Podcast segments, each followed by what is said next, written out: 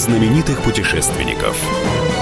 Совместный проект Русского географического общества и радио «Комсомольская правда». Здравствуйте, уважаемые радиослушатели. У микрофона Евгений Сазонов. В эфире совместная программа Русского географического общества и «Комсомольской правды» «Клуб знаменитых путешественников». В этой программе мы рассказываем про удивительные уголки нашей Родины и про людей, которые эти места изучают. Тема нашей программы сегодня удивительная и необычная. 111 лет назад мир потрясло удивительное событие. В атмосфере Земли взорвался таинственный Тунгусский метеорит. И сегодня в гостях у нас один из главных в мире специалистов по этому феномену. Но прежде чем я вам его представлю, наша традиционная рубрика «Новости РГО». Клуб знаменитых путешественников. Русское географическое общество и Министерство обороны ищут добровольцев для участия в комплексной экспедиции «Восточный бастион. Курильская гряда». Смена пройдет с 12 августа по 15 сентября 2019 года. Волонтеры вместе с учеными будут детально обследовать острова Итуруп и Уруп. Стать частью экспедиционной команды могут все желающие в возрасте от 18 лет. Подробности на сайте rgo.ru. Рязанское областное отделение Русского географического общества открыло в поселке Солодче экологическую тропу Паустовского. Пять вариантов туристических маршрутов протяженностью от 7 до 30 километров промаркированы и оборудованы информационными стендами. Мещера занимала особое место в творчестве Константина Паустовского. С 1930 по 1954 годы великий писатель регулярно жил в Солодче. Прогулки по окрестностям вдохновляли Константина Георгиевича. Здесь были написано произведение знаменитого Мещерского цикла. Продолжается третий всероссийский конкурс «Лучший гид России». Принять участие могут все желающие, как профессиональные гиды, так и любители. Все, что нужно для участия в конкурсе – снять двухминутный ролик, яркую, познавательно достоверную мини-экскурсию по городу, музею или природному маршруту. Затем загрузить его на сайт проекта лучшийгид.рф. Прием работ проходит до 31 июля включительно. Немало есть удивительных тайн, что не дают покоя пытливым исследователям на протяжении целых веков. Но самой сложной и привлекательной, несомненно, является загадка Тунгусского метеорита. Загадка эта не только космическая, но и детективная. Словно гениальный преступник, внеземное тело натворило страшных дел и бесследно исчезло. Несколько тонн космического вещества взорвались в атмосфере с силой в 50 мегатонн, что соответствует мощности самой страшной водородной бомбы, созданной человеком – или это равняется тысяче Хиросим. Неведомая сила повалила и спалила деревья на территории, равной современной Москве, более чем в 2000 квадратных километров. Итак, в гостях у нас сегодня ведущий в мире специалист по Тунгусскому метеориту Виталий Александрович Ромейко. Справка. Виталий Александрович Ромейко – ученый, писатель, фотограф, всемирно известный специалист по изучению тунгусского феномена, организатор 25 экспедиций к эпицентру взрыва, автор более 70 научных и научно-популярных статей о тунгусском феномене, а также четырех книг, опубликованных в России и за рубежом. Виталий Александрович, вы один из действительно уважаемых и опытнейших э, людей, которые изучают этот феномен. Вот. Но у каждого человека свой путь Тунгусскому метеориту. А, кого-то там привели интересные книги, кого-то интересные люди, кто-то случайно начал заниматься. Вот э, как вы попали в эту тему? В эту тему я попал совершенно случайно, через Новый год, что называется. Празднование Нового года было – в лесу мы праздновали Новый год э, с своими друзьями, и наш руководитель, Краник Любарский, рассказал нам историю про Тунгусский метеорит и про свое участие в этой экспедиции. И он настолько красочно это описал, что летом вместо того, чтобы поехать покорять Эльбрус, мы решили поехать к Тунгусскому метеориту. И нас пригласило астрономическое общество участвовать в этой экспедиции.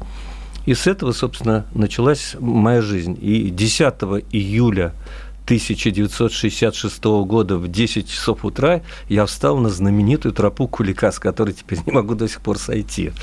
И отправился в это много, я не знаю, уже многолетнее путешествие.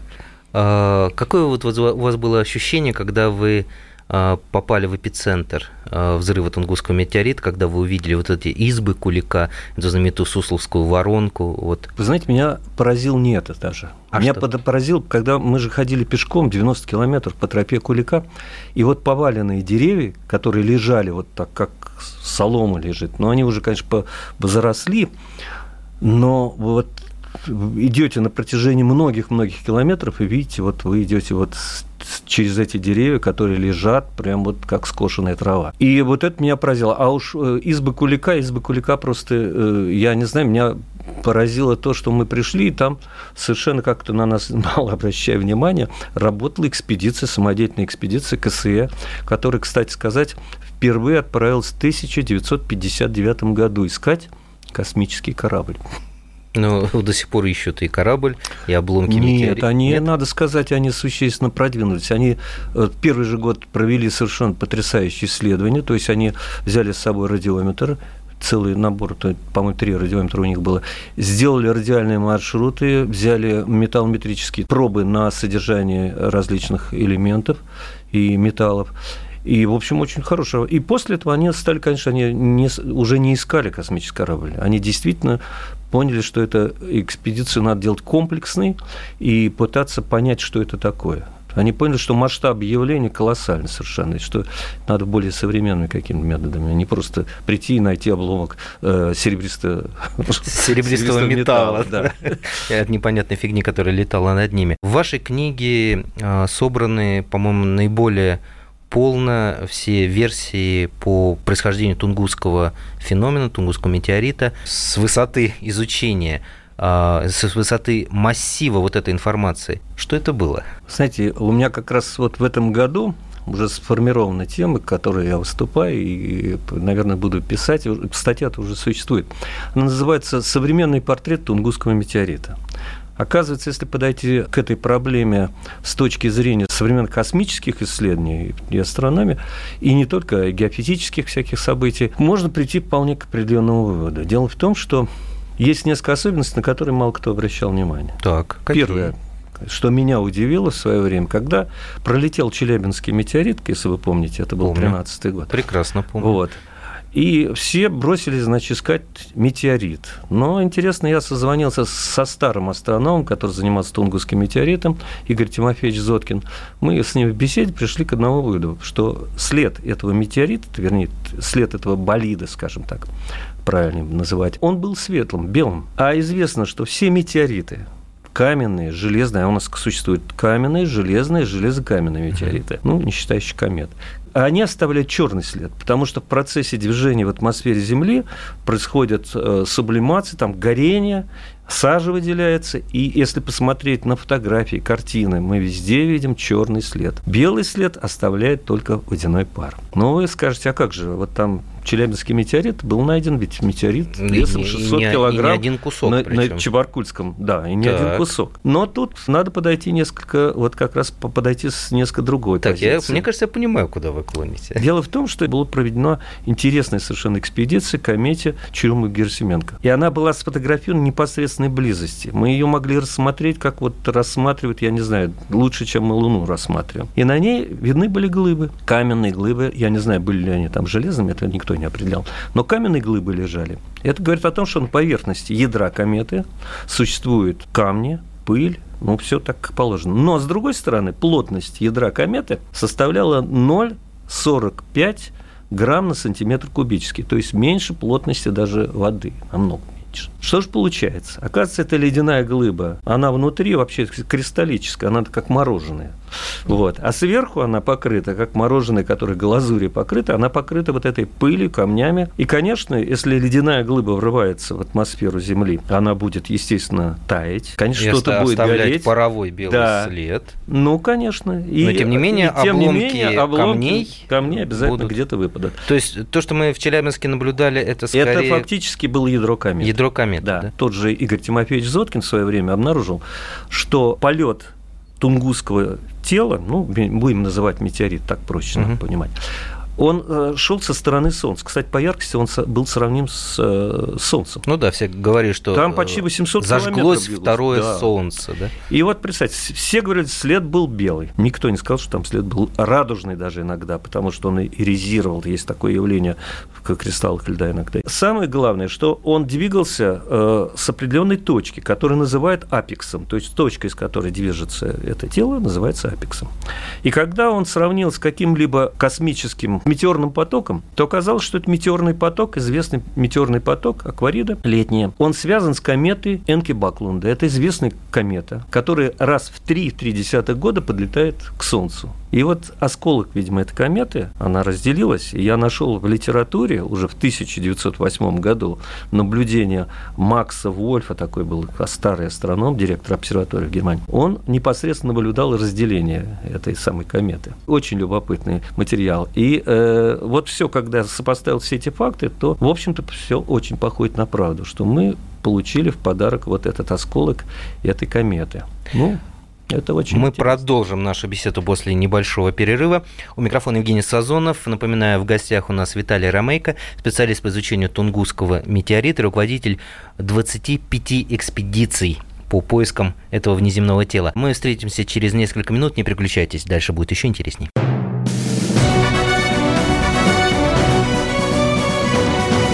Клуб знаменитых путешественников.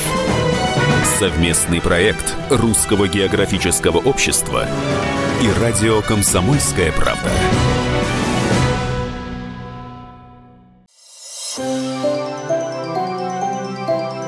«Комсомольская правда» представляет Как тебя зовут? Давид Шнейдров Давид Почему тебя назвали Давидом? Мама говорила, что звезда родилась Давид, мы делаем тебе предложение, от которого невозможно отказаться. Синяя или красная таблетка? Я возьму большой куш. Окей, тогда ты пустишься во все тяжкие. Мы всегда платим долги. Самые лучшие фильмы и сериалы по субботам в 9.00 с Давидом Шнейдеровым. Целых два часа смотрим кино по радио.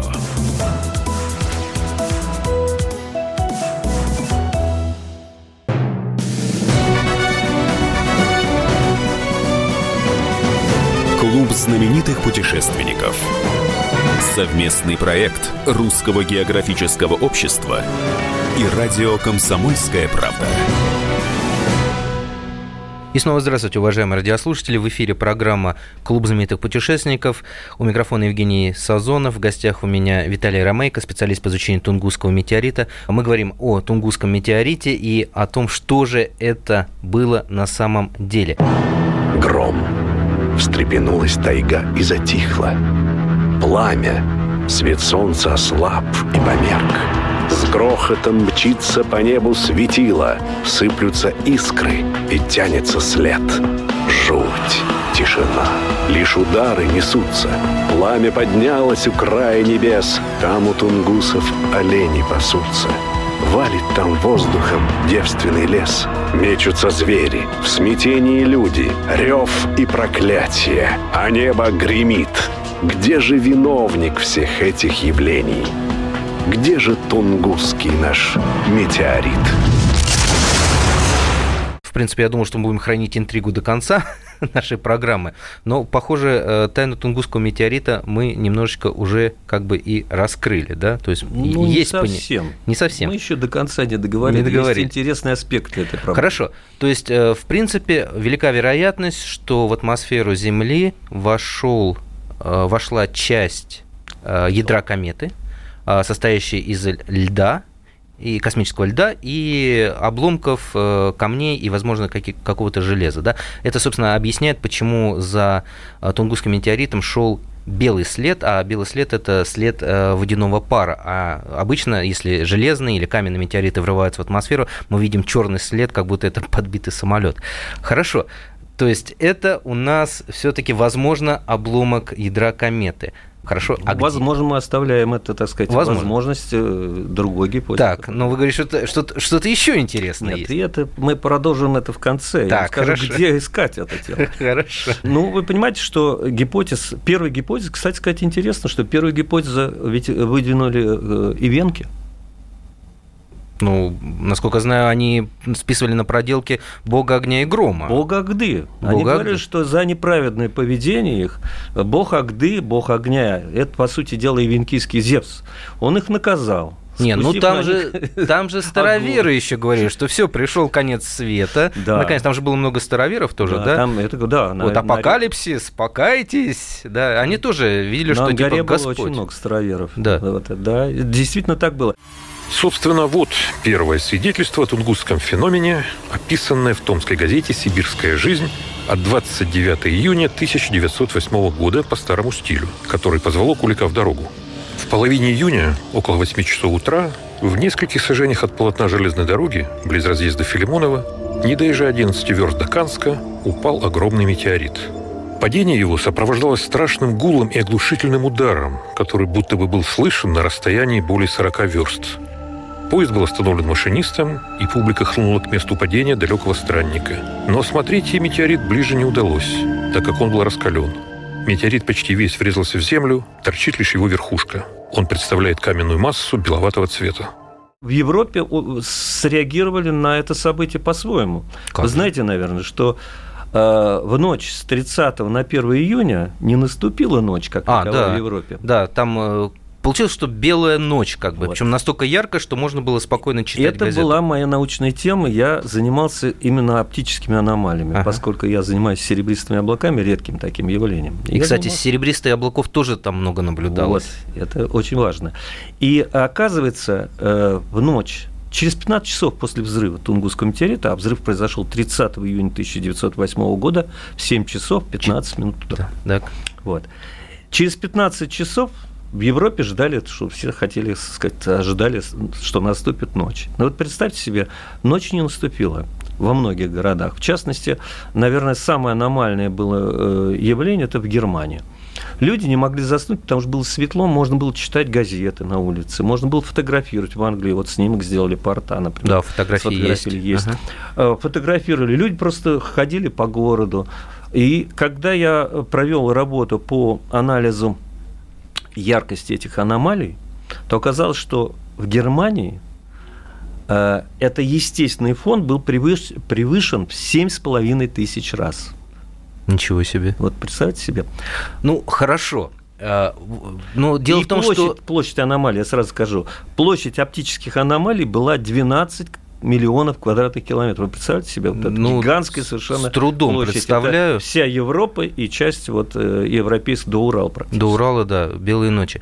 Ну, хорошо. Причем тут же есть еще особенность то, что э, вот эти вот стра- странные свечения и странные серебристые облака, они же наблюдались еще и до падения Тунгусского метеорита, если я ничего не путаю. Да, но тут, может быть, мы немножечко отвлечемся, но я могу сказать, что поскольку я занимаюсь серебристыми облаками, это моя научная работа, вот, с которой мы исследуем этот феномен и, в общем, события особенно активно.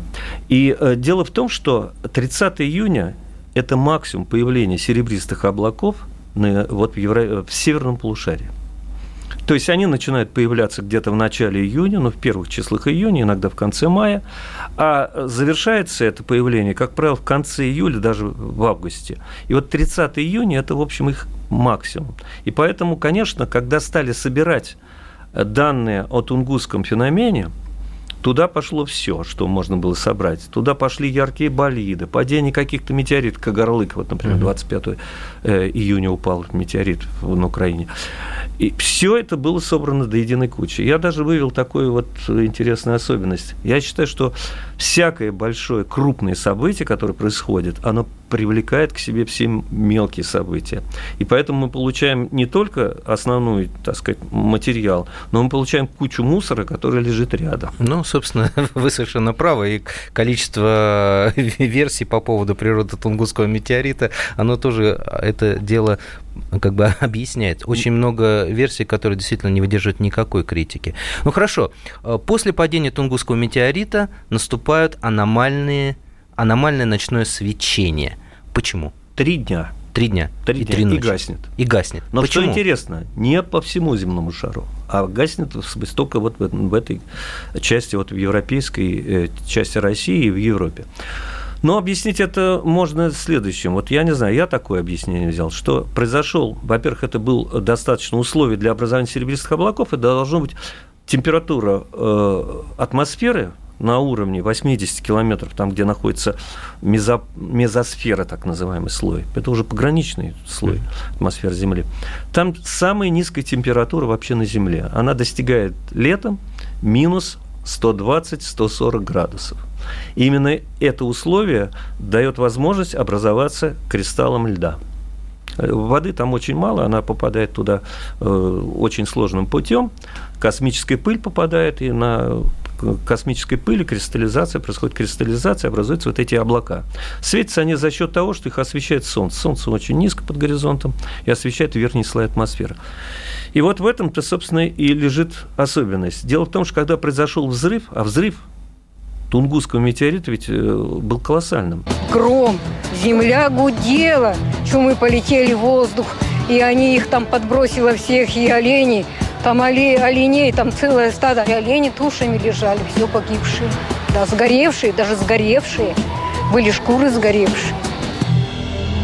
Верхняя оценка – это 50 мегатонн, 50 миллионов тонн. Вот Это- представьте себе. Она, это равняется мощности самой мощной Мощной водородной, водородной бомбы, бомбы, взорванной в истории человечества. Земле. Да. Да. Царь-бомба, так Царь называемая. бомбы, да. И вы представляете, этот взрыв был настолько колоссальным, что ударная волна, которая пошла вверх, мало того, что она часть вещества вообще, в смысле часть энергии выплеснула вообще в космическое пространство, но, кроме всего прочего, по мезопаузе, вот по этому слою, распространилась эта ударная волна и охладила вот этот слой еще более сделал холодным. Ну, то есть... И э, повсеместно стали появляться серебристые облака, которые отражали свет. Они как зеркало работали фактически. И поэтому было достаточно светло. Но кроме этого, конечно, наверное, была и пыль. Или что-то еще было. Но это вот, к сожалению, не очень изученный э, вопрос. Ну, наверное. вот это подтверждение версии именно ледяного ядра кометы, Да, это подтверждение. Потому что ни один метеорит этого не объясняет. Никакой метеорит, никакой космический корабль вам не Ну, даст. То есть такого. дол- должен быть лед, чтобы объяснить вот эту, Да, вот эту да. ситуацию. То есть Хорошо. перенос вещества там нереален был Ну да. на это расстояние. Там 3,5 тысячи километров до Европы. За 15 Ну, это мощ- часов это, мощнейшее, ну, да, мощнейшее Хотя там взрыв. ветра сильные дует. Ветра, да. Ну, в- особенно вверху. да. Вверху, да. Хорошо, мы э, опять остановимся на этом интересном моменте. В гостях у нас Виталий Ромейко, специалист по изучению Тунгусского метеорита, руководитель 25 экспедиций э, к эпицентру взрыва Тунгусского метеорита и, наверное, один из крупнейших специалистов по данной теме в России, а может быть и в мире. У микрофона Евгений Сазонов. Э, Тоже имею некоторое отношение к изучению данного феномена. Мы прервемся на несколько минут и вернемся в студию.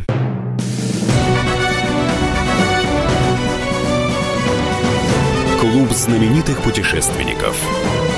Совместный проект Русского географического общества и радио «Комсомольская правда».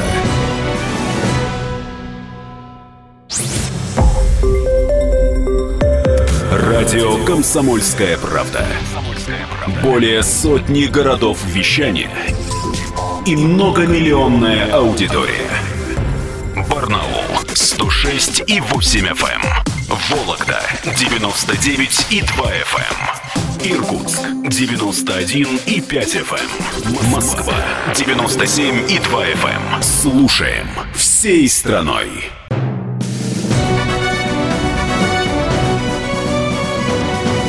Клуб знаменитых путешественников. Совместный проект Русского географического общества и радио «Комсомольская правда». Здравствуйте, уважаемые радиослушатели. Мы возвращаемся в эфир. Э, У микрофона Евгений Сазонов. В гостях у меня Виталий Ромейко, специалист по изучению Тунгусского метеорита, руководитель 25 экспедиций э, к эпицентру взрыва. Мы остановились, опять же, на версии, что Тунгусский метеорит на самом деле это э, ледяное ядро кометы, которое взорвалось в атмосфере Земли. Это, в принципе, объясняет те странные события, которые сопровождают, наблюдались в мире после вот этого взрыва Тунгусского метеорита, то есть это серебристые облака, это белые ночи на огромной территории Земли. Основными версиями, э, что же такое Тунгусский метеорит, кроме э, ледяного ядра кометы, есть еще э, нестандартный метеорит, вторая версия, и третья версия, которую безумно любят все, и, собственно, является причиной, почему так популярна эта тема, это все-таки НЛО, вот. Ну, не совсем НЛО, но э, исторически сложилось так, что первая гипотеза, которая была выдвинута, она все-таки имела Кулик. Леонид Кулик, первый исследователь, он искал метеорит.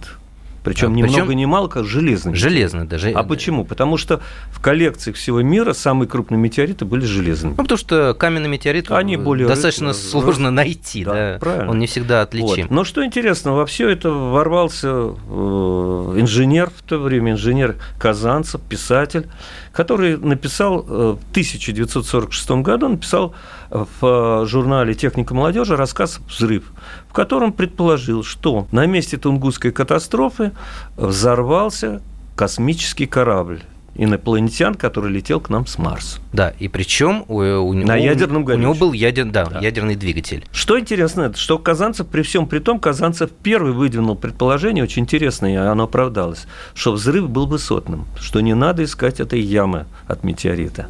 Это да, первое. Собственно, большая, большая ошибка Кулика в том, что он искал Да, он искал кратер. там, он искал, копал, там очень много, и это очень сложная была его жизнь в этом плане.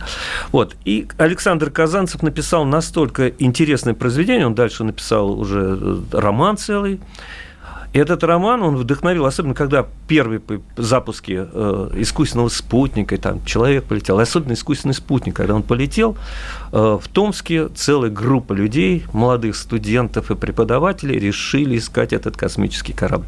И не только. Э, например, один из э, лекторов планетария, Феликс Зигель, он предположил, он исследователь НЛО был, летающих тарелок. Да, у него и книги даже есть. выдвинул гипотезу, что это было НЛО. Почему? Потому что, оказывается, есть проблема, откуда летел Тунгусский метеорит. Небо открывалось, полоса шла с юга на север, конец полосы был острый. Затем она к земле полетела и раздвоилась. Толчков было 5 или 6, ту-ту-ту. Окна дрожали, а у кого были слабые, вылетели. Одни говорят, что он летел с востока на запад, есть южная траектория, а Зигель решил очень просто, что он летел с юга на север, потом повернул, сделал резкий разворот и полетел. Ну, то есть маневрировал. маневрировал. Значит, искусственный. Да, значит, искусственный. Вот. Поэтому вот эта гипотеза, она, конечно, имела место быть. В действительности, вот э, такие классические гипотезы, которые всегда излагают, кометные, метеоритные и, как ни странно, вот эта космическая гипотеза с космическим кораблем. Почему? Оказывается, был такой интересный человек, исследователь Алексей Васильевич Золотов. Да. Он специалист э, по э, радиации, защитил диссертацию на тему, что это взрыв был не э, кометы и не метеорита, а что он был каким-то иным. Он не называл, что это был э, космический корабль. И опубликовал целую работу, которую он защитил эту диссертацию. И опубликовал целую книжку, есть вот Но его же Золотого. критиковали за Критиков... то, что он факты за уши ну, подтягивал. Знаете, критиковали всех. Ну, Вы тоже, знаете, тоже что верно. Я считаю, что э, в этом вина, э, основная вина это ученых в том заключается, что они сразу не поставили жирную точку в этом вопросе. Если бы они сказали, это метеорит, все, никаких гипотез не было, никаких фантазий не было бы, а так все стало расцветать какими-то пышными махровыми, так сказать, цветами фантастическими, и гипотезы посыпались как из рога изобилия. Ну хорошо, главный вопрос, если это все-таки атомный ядерный взрыв, где же тогда радиация? Ведь... Вот, это тоже, это вопрос очень важный во всей этой теме. Вы знаете, что уровень радиации там ниже, чем в Москве? Да, знаю. Вот, там 11 микрорентген. Это меня тоже удивило да, сильно. вот так-то. Ну, значит, э, не да, может быть там атомного взрыва. Да, вот представьте себе, не может. вот, вот так э, строится вопрос э, с космическим кораблем. Когда Золотов Алексей Васильевич побывал на месте катастрофы, он написал отчет, чуть ли не 200 страниц, доказывая, что это тело летело вот непосредственно около Земли, летело уже со скоростью 2 км в секунду. Не 20 км, а 2 км в секунду. А это значит, взрыв не мог быть э, тепловым обычно.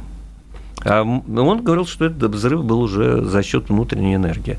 Ну, и, он... и когда Королев прочитал, Королев прочитал, он как читал? Он читал начало этого отчета и конец. И, конец. и сказал, а что, ну, а все может быть, ребята, пишите заявление, а, что вам нужна материальная помощь, а нам нужно еще туда перекинуть два вертолета, еще там солдат каких-то, которые для связи нужны. И он финансировал эту экспедицию таким образом. Но ничего не нашли они. Они ничего не нашли, хотя, как э, есть такое поверье у всех исследователей Тунгусского метеорита на месте, там настолько интересная работа, что а там есть убеждение такое, что если мы его найдем, мы, мы его обязательно закопаем, чтобы продолжать эти исследования. Чтобы продолжать его, так сказать, искать. Но в действительности я могу сказать, что вот в последнее время есть шансы что-то обнаружить, потому что появились вот новые Давайте факты. об этом поговорим. Ну, в общем, э, здесь мы ставим точку, все-таки, к сожалению, не инопланетяне. Ну, все может быть. Все может быть. Ну, хорошо. Мы оставляем как маленький как процент. А. Место, где взорвался Тунгусский метеорит, то есть эпицентр, искать там ничего бесполезно. Это как искать, скажем, там снаряд в воронке, осколки его. Ясно, что он улетел либо вперед, либо где-то, как обычно, метеориты выпадают по эллипсу рассеяния, есть такое понятие. Некоторые крупные глыбы выпадают в начале, до эпицентра взрыва, а некоторые пролетают дальше. Это эллипс рассеяния. Так вот, в 1900 1977 году один из геологов, он обнаружил на территории э, заповедника Тунгусского в восточной части, северо-восточной части, обнаружил совершенно необычный кратер. Когда он это описал и рассказал мне, мы непосредственно в 2010 году предприняли попытку найти этот кратер. Кратер представлял себе примерно с внешне, это примерно 100 метров, оплавленный кратер. Он глубиной несколько десятков метров. И самое главное, что там Э, когда он его осматривал, он был поражен, как геолог был поражен. Он никогда не видел, что было столько оплавленных камней там лежало. И он сказал, что это очень свежая воронка. Ну, свежая в геологическом Ге- плане. В геологическом плане. Она очень свежая, то есть настолько, что там просто оплавленные. И он через какое-то время все-таки об этом сообщил и э, попросил нас исследовать ее. Мы предприняли попытку, сделали с вертолета туда, нас сбросили как десант туда, пять человек. Но там искать очень тяжело, потому что летом зеленка сплошная, Ходить по тайге тяжело, потому что там еще прошел пожар 94 -го года, поваленные деревья, в общем, все проросло. Найти этот кратер нам не удалось. Вот. Но мы по-прежнему, так сказать, полны желанием это сделать.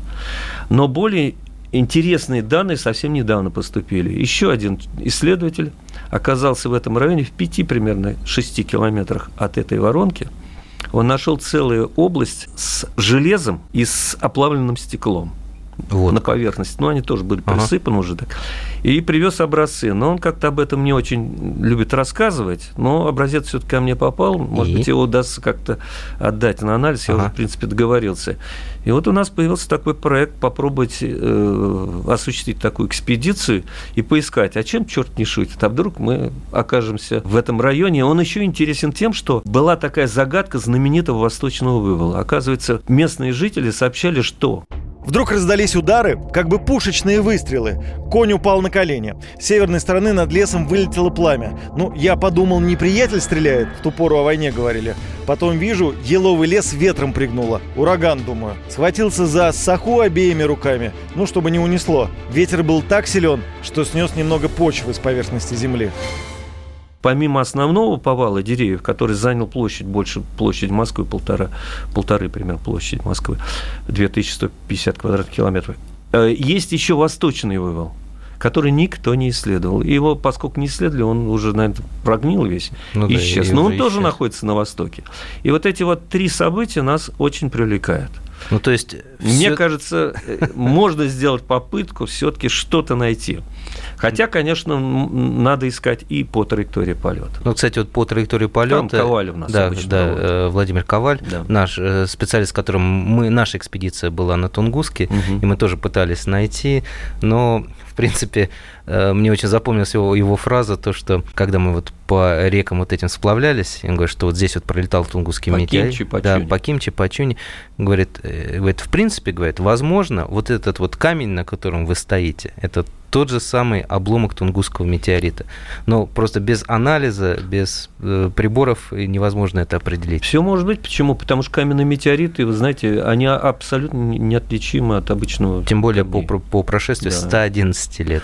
111 ну, видите, лет. Так что эта загадка может быть решена. Да. И все-таки мы верим, что этот Тунгусский метеорит рано или поздно будет найден. В гостях у нас был Виталий Ромейко, специалист по изучению Тунгусского метеорита, руководитель 25 экспедиций по его поискам. У микрофона был Евгений Сазонов, участник одной экспедиции по поиску Тунгусского метеорита. С тех пор болею и не могу выздороветь этой интересной темой. В эфире была программа «Клуб знаменитых путешественников». Спасибо, что были с нами. Встретимся через неделю и изучайте географию и астрономию царицы всех наук.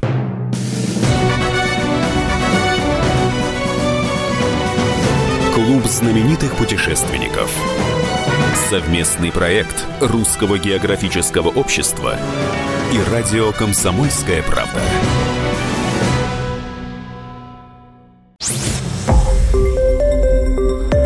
Радио «Комсомольская правда».